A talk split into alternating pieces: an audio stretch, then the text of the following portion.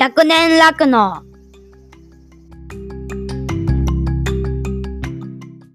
て思うんですよね。もっと根本じゃないって。うん。もう何気なく取るスーパーの野菜が、の価値が、値段が上がってることが重要なわけじゃないですか。うん。うん。何だから、こだわったものが欲しいとか、あの生産者のものが欲しいって思うかもしれないけど、それを日々やるのって消費者もぶっちゃけ無理があると思うんですよ。うん。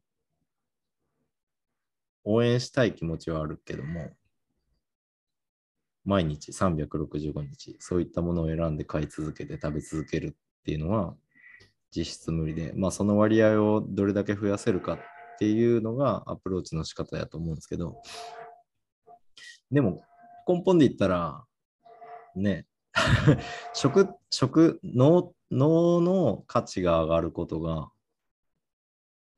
一番求めたいことじゃないですか。生きる、生きることの価値。その人が。うん、今、日本の、あの文化的に言ったら、楽しむことにどれだけお金を避けるかになってると思うんですよ。で、それに乗っかって一次産業も、レクリエーション、アトラクションとして農業を接してみて、そこから理解が深まってファンになってくれればみたいなのに乗っかっちゃってると思うんですけど、一方で食うことってめっちゃ重要じゃないですか。そこまで行ってないってことですよね。うん。楽しいね。うん。あの人の作った野菜で、これを誰かに紹介したいみたいな。でも普遍的なもんじゃないですか、食とか。うん。本来脳って今でこそお金が間に入ることによって分業化が進んでん農家が食べ物を作るものを作ってそれを買うっていう構図になってるけど本当大元で言ったらみんなで作って食べみんなで食べるものを作る終わりだったはずなんですよ。でそれを食べる終わりだったはずなんですよ。うんそっからちょっとかけ離れすぎとって、そっか。うん、だから食う、食うっていうこと、食べるっていうことが、すらもうアトラクションになっちゃってる。そうですね。だから、どんどんずれた方向に行ってないかな。で、それを自ら、ね、オールを漕いでないかな、農家は。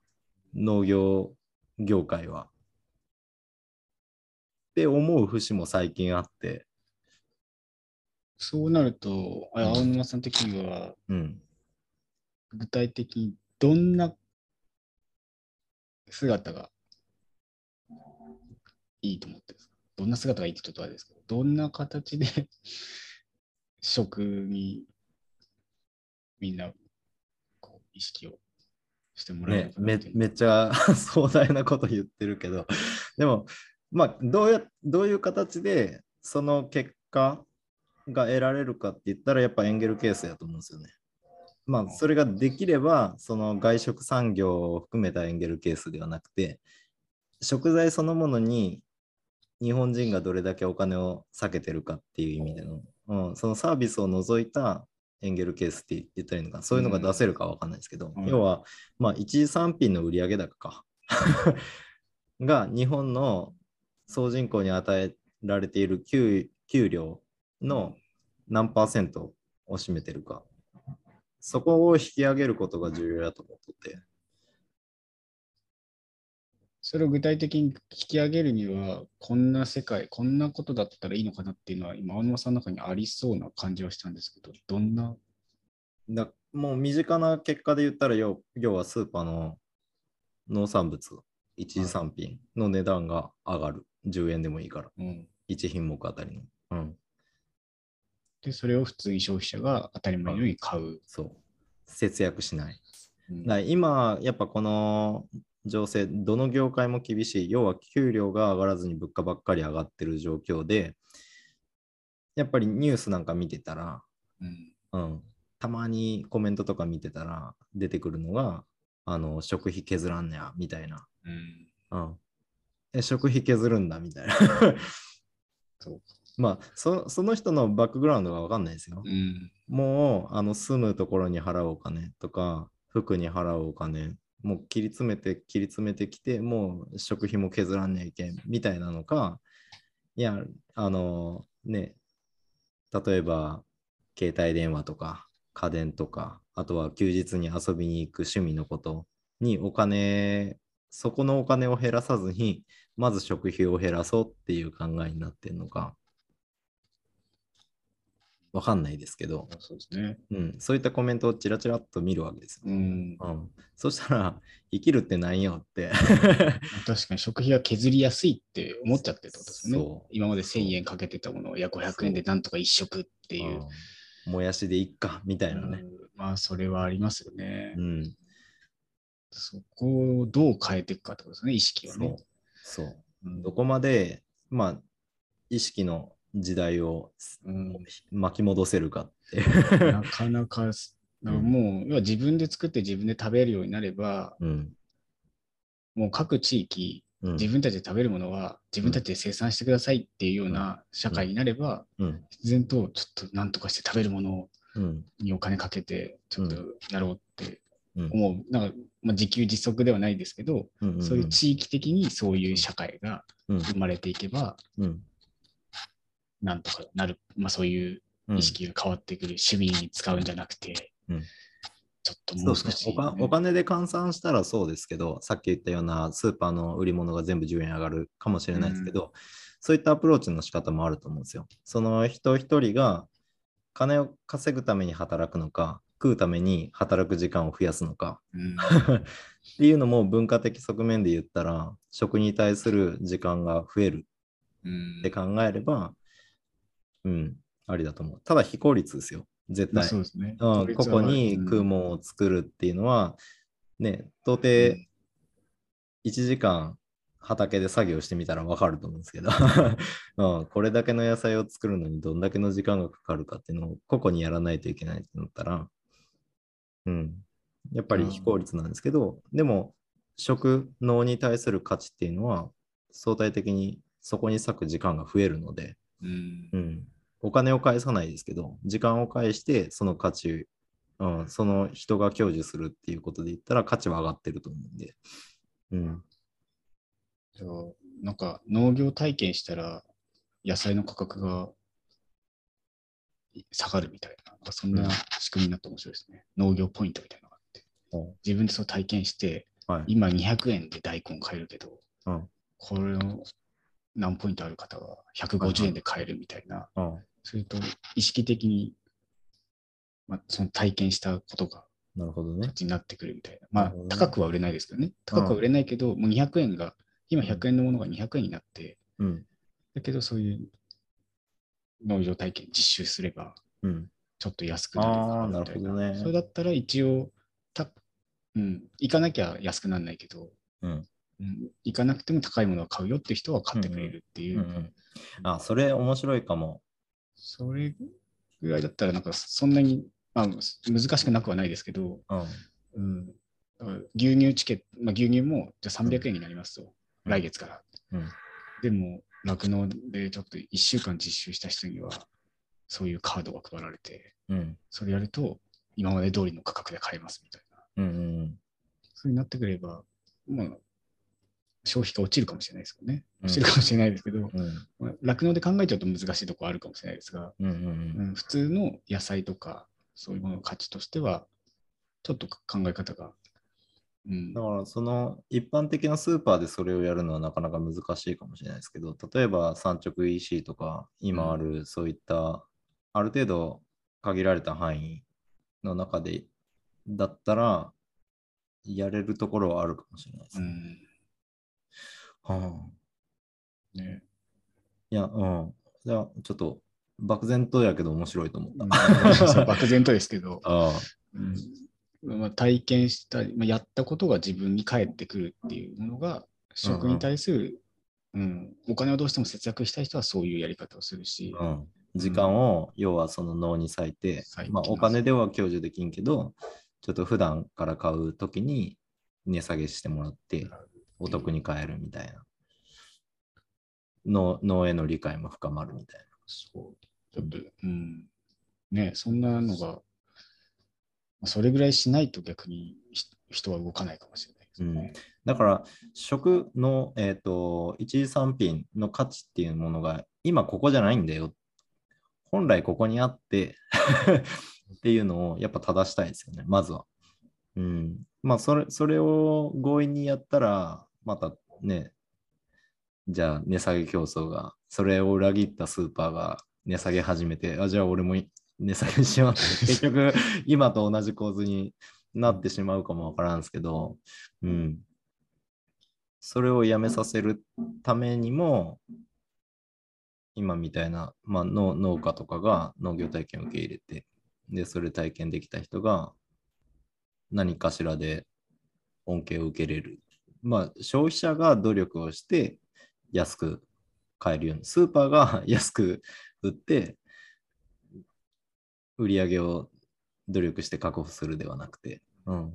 いやや安く買いたいなら消費者頑張ろうか、みたいな。考え方に変えていくのは、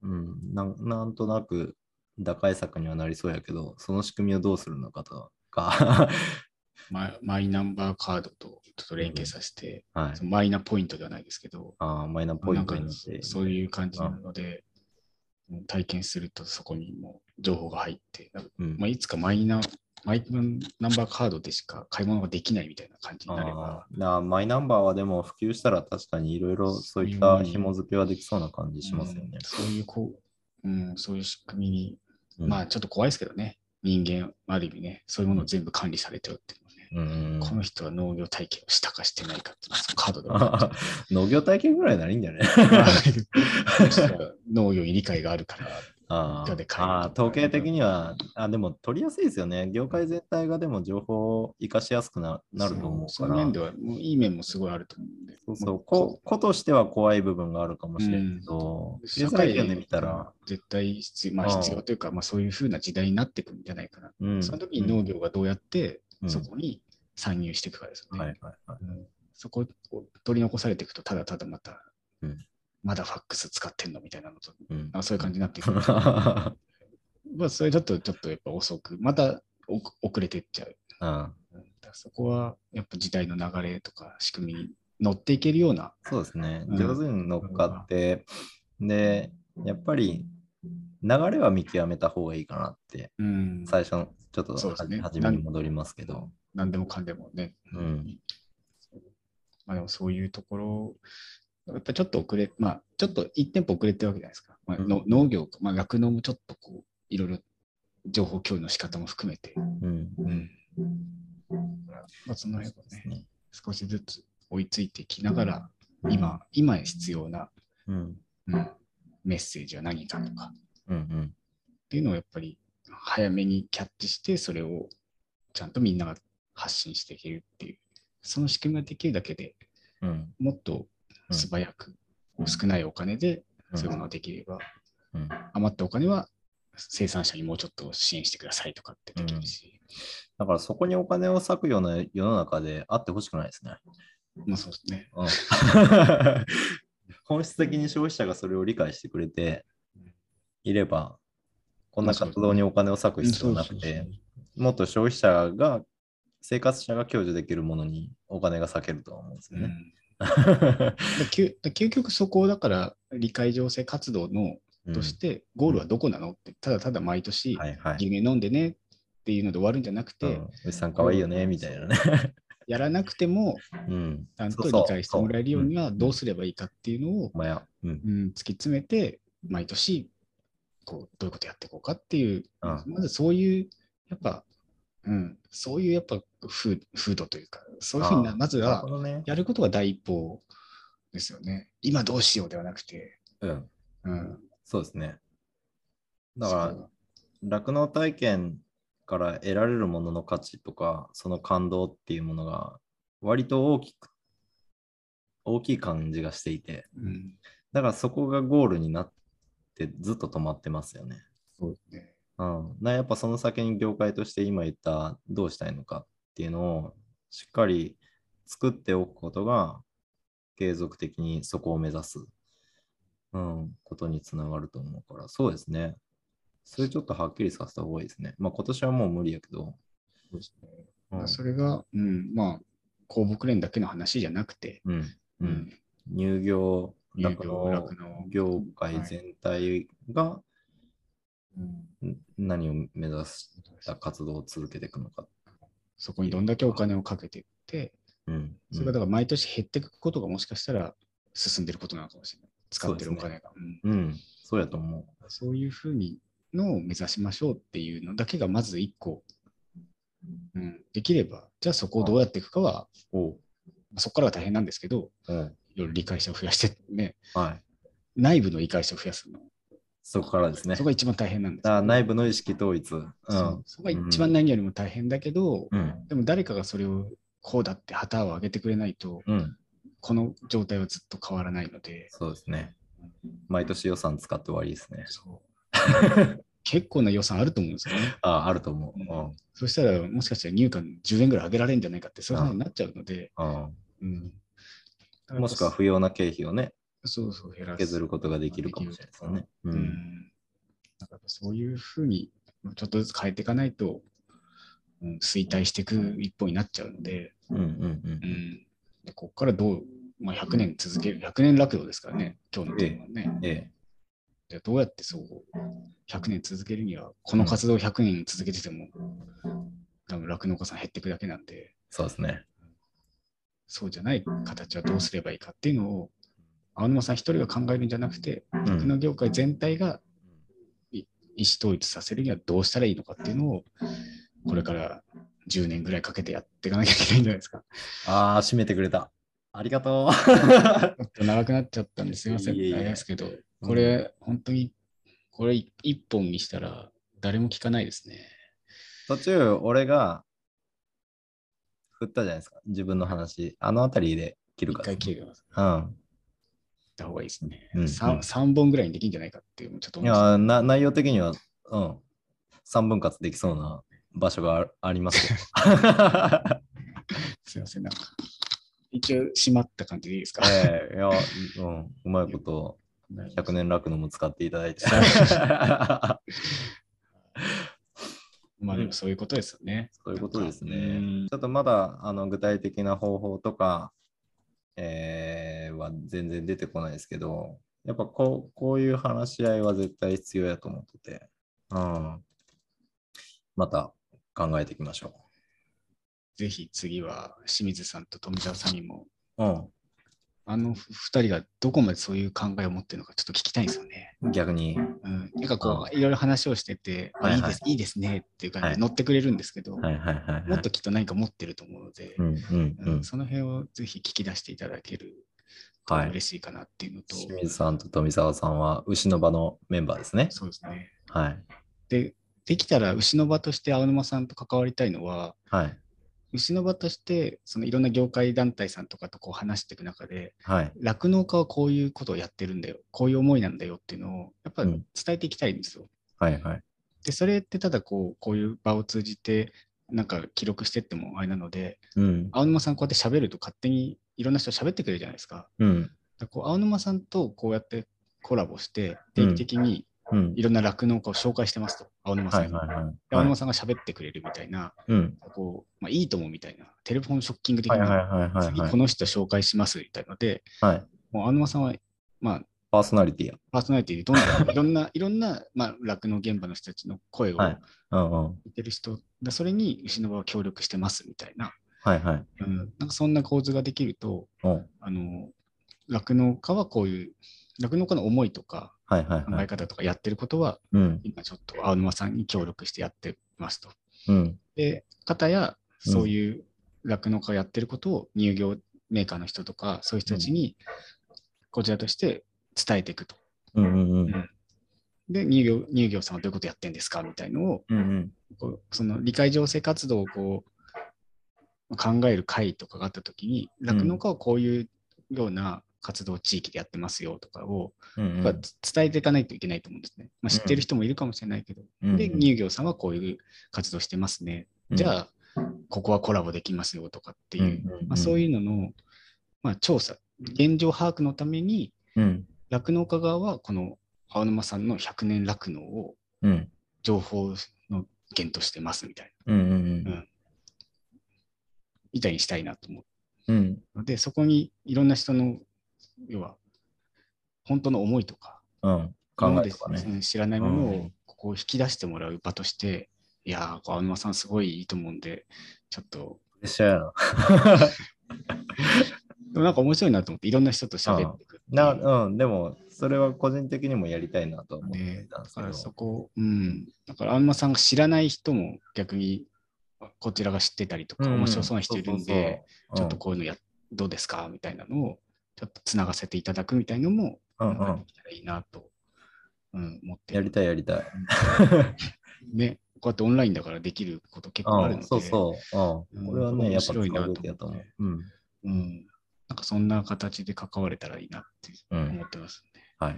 はい、よろしくお願いします。思いつくの何でもやってみようそうで。すね。いやー、ね。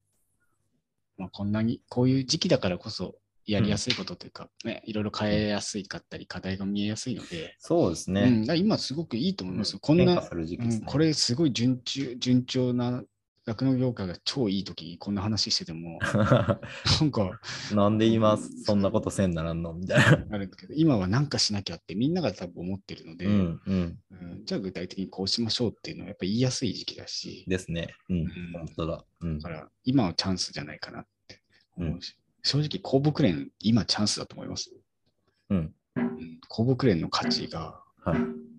いやー、ままさにでしょ。